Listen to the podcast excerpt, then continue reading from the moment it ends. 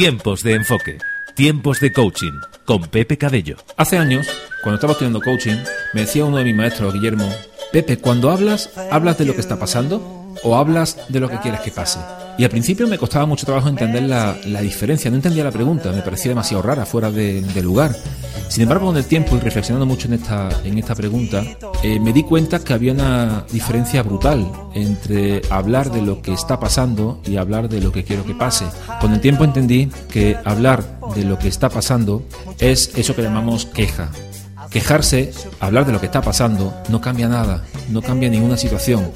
Decir tengo calor, decir eh, hace frío, decir qué mal está la situación, no cambia en absoluto nada. Sin embargo, empezar a hablar de lo que quiero que pase es empezar a asumir el primer principio del liderazgo, la declaración de aquello que quiero que ocurra. DiamondBuilding.es les ha ofrecido este programa.